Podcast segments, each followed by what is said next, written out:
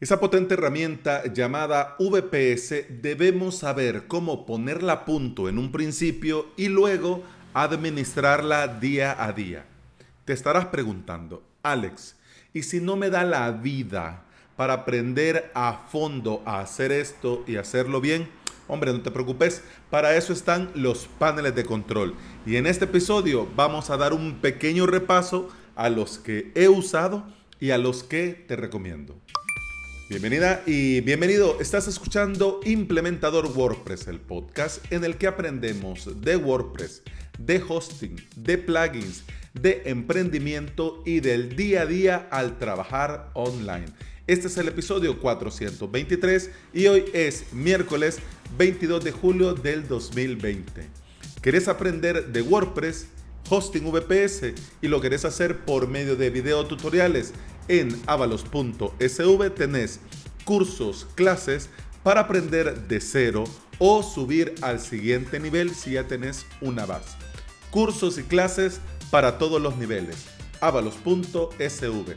La suscripción te da acceso a todo el contenido, al soporte, al hosting de pruebas y a mucho, mucho, mucho más.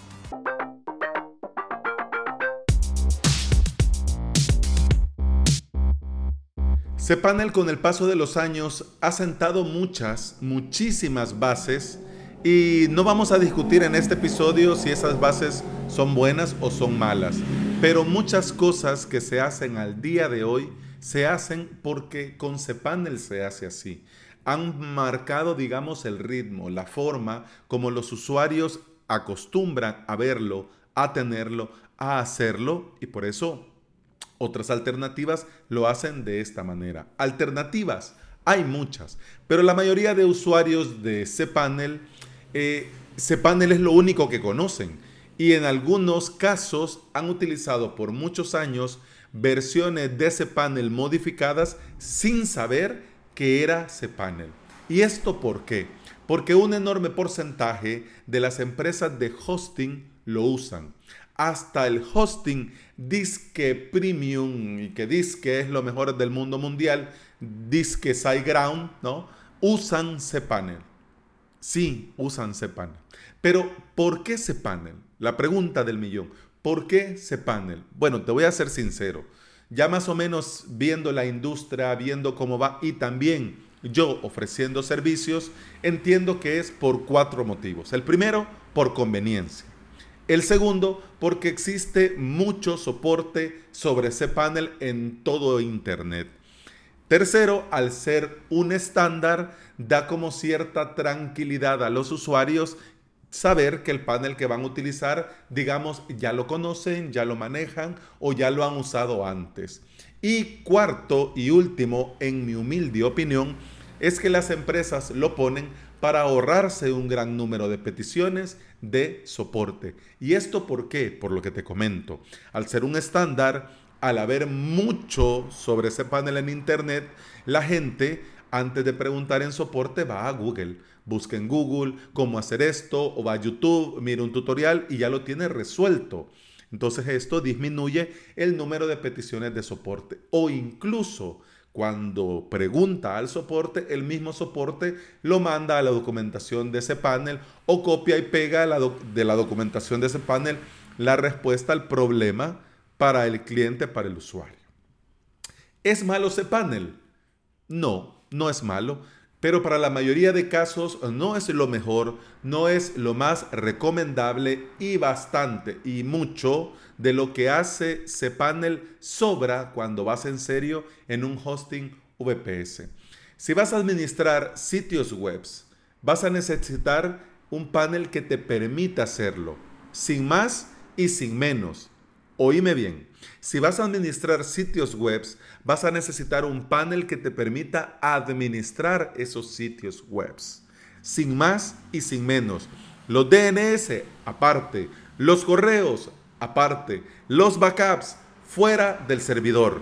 Porque de nada te sirve tenerlo en el mismo servidor porque si algo va mal, revienta todo y se va también los backups. Los DNS, bien sabes que yo soy usuario de Cloudflare y te lo recomiendo mucho, pero si no te querés liar con Cloudflare o lo ves todavía un poco complejo, en la empresa donde contratas el dominio, la empresa te provee de una zona DNS. Podés administrar el dominio desde ahí, no tenés que hacerlo desde el panel. Los correos, Obviamente los correos son importantes y es vital que lleguen y que se reciban.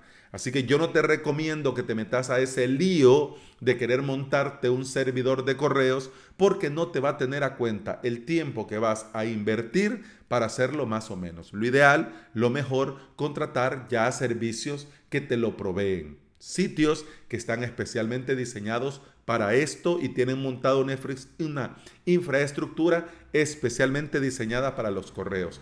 Proveedores económicos, quitemos a G Suite, quitemos a Office 365, quitemos a Soho Mail. Hablemos, por ejemplo, de Don Dominio, que desde un euro al año te dan servicio de correo. Hablemos del MX Plan de OVH, que desde 6 dólares, 6 euros, perdón, tenés este servicio para toda la vida. Hablemos, por ejemplo, de Tutanota, que por 12 euros al año también te dan servicio de correo, o incluso hasta el propio Rayola Networks tiene un plan por 12 euros al año y te dan servicio de correo. Mira, opciones hay y te descomplicas, quitas esa preocupación y si algo pasa con el VPS, con el panel, querés migrar, querés cambiar, lo puedes hacer sin ningún problema porque lo único que vas a mover son las webs.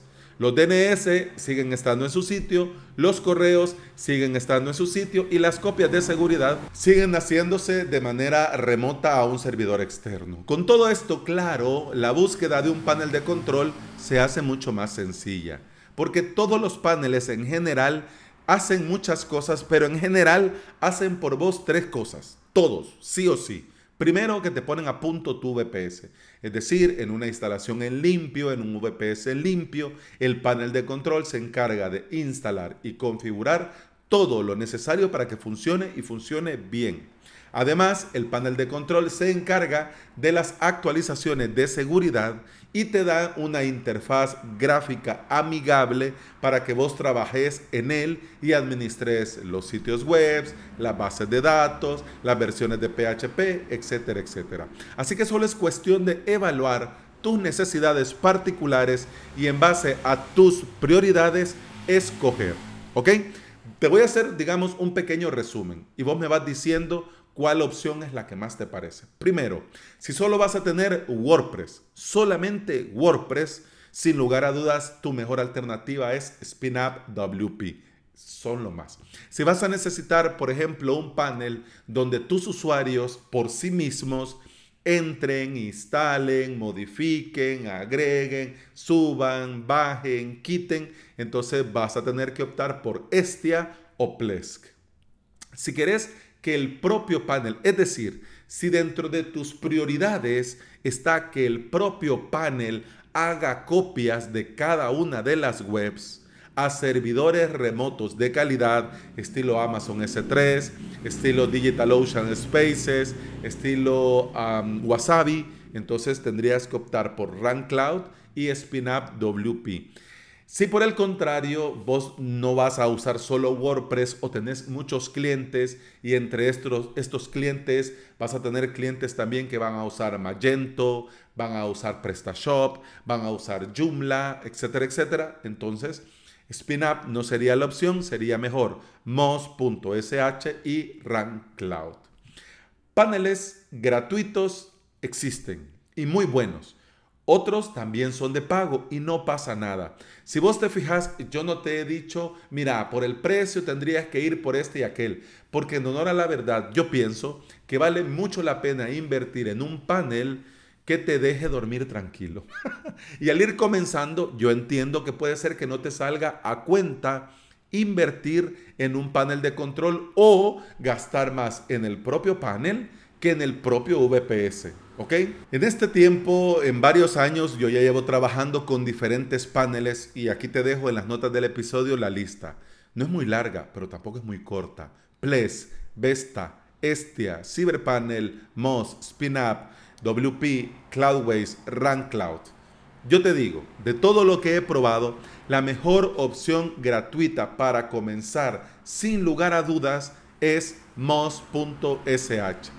Además de que te ponen a punto el VPS, ellos se encargan de las actualizaciones de seguridad y te dan un panel de control minimalista, rápido, sencillo. Una de las cosas que me encanta de Moz.sh es que no se instala en tu VPS. Se conectan y con esta conexión mantienen la administración del VPS y te ayudan en el rendimiento porque al no instalarse obviamente pues entonces no afecta el rendimiento y además con el tema de la seguridad. No es lo mismo que tengas allí, por ejemplo, a Plesk con sus extensiones, con sus configuraciones, con su software, que para bien o para mal es algo más del que tenés que estar pendiente. Diferentes MOS, SpinUp, RunCloud, Cloudways, que ellos se conectan a tu VPS y lo administran de esta forma. Salvando las distancias, eso sí, si vos necesitas algo muy parecido a cPanel, y por eso te digo, salvando las distancias, sin lugar a dudas tendrías que irte por el lado de Estia CP.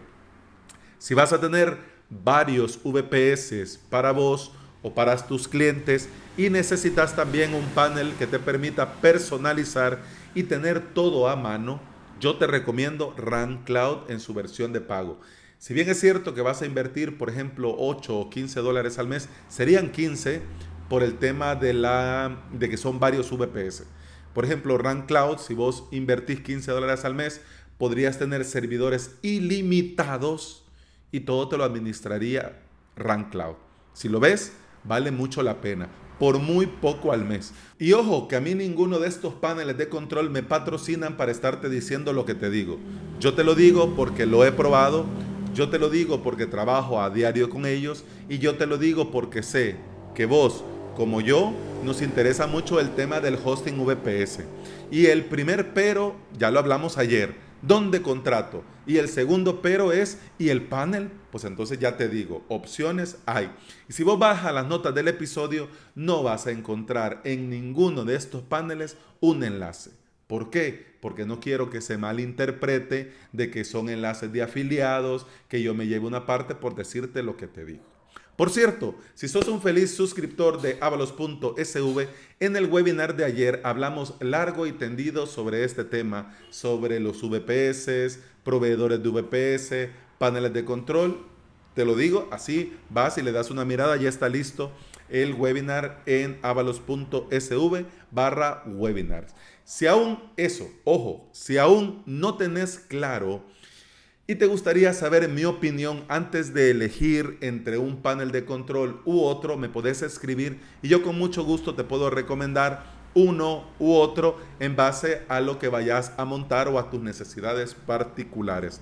Quiere decir, hombre, así vas seguro y 100% seguro que esa es una muy buena opción en tu caso para comenzar. Y bueno, eso ha sido todo por hoy, eso ha sido todo por este episodio. Muchas gracias por estar aquí, muchas gracias por escuchar. Te recuerdo que puedes escuchar más de este podcast en todas las plataformas de podcasting, aplicaciones para celulares, aplicaciones móviles, etcétera, etcétera. Por supuesto, en Apple Podcast, iBox, Spotify y Google Podcast. Si andas por estos sitios y me dejas una valoración o algo, yo te lo voy a agradecer mucho. Pero algo que me ha sorprendido para bien es que dentro de YouTube yo comparto estos episodios a manera de video, pero son audio y solo se ve un fondo y ya está. Pues no, no salgo explicando nada. Pero lo que te quiero decir que, bueno, me ha sorprendido para bien que dentro de YouTube eh, hay mucho comentario en muchos videos. Así que vos escoge donde te salga bien. Ya sea en avalos.sv, en los comentarios de los respectivos episodios o en las redes sociales donde se comparte. Vos me escribís, yo lo leo y con mucho gusto te respondo. De momento eso ha sido todo por hoy, pero antes de despedirme quiero invitarte mañana a avalos.sv barra directo a las 9.30 horas de El Salvador voy a transmitir en directo y voy a poner a punto a crear un hosting VPS con este ACP. Te lo digo por si te interesa, vas y nos vemos mañana, así en el directo me podés preguntar y podemos ir comentando las cosas. Bueno, ahora sí, eso ha sido todo por hoy. Muchas gracias. Hasta mañana. Salud. Pum, pam, pum, pam, pam, pum, pam, pam, pum, pam, pum, pam, pum,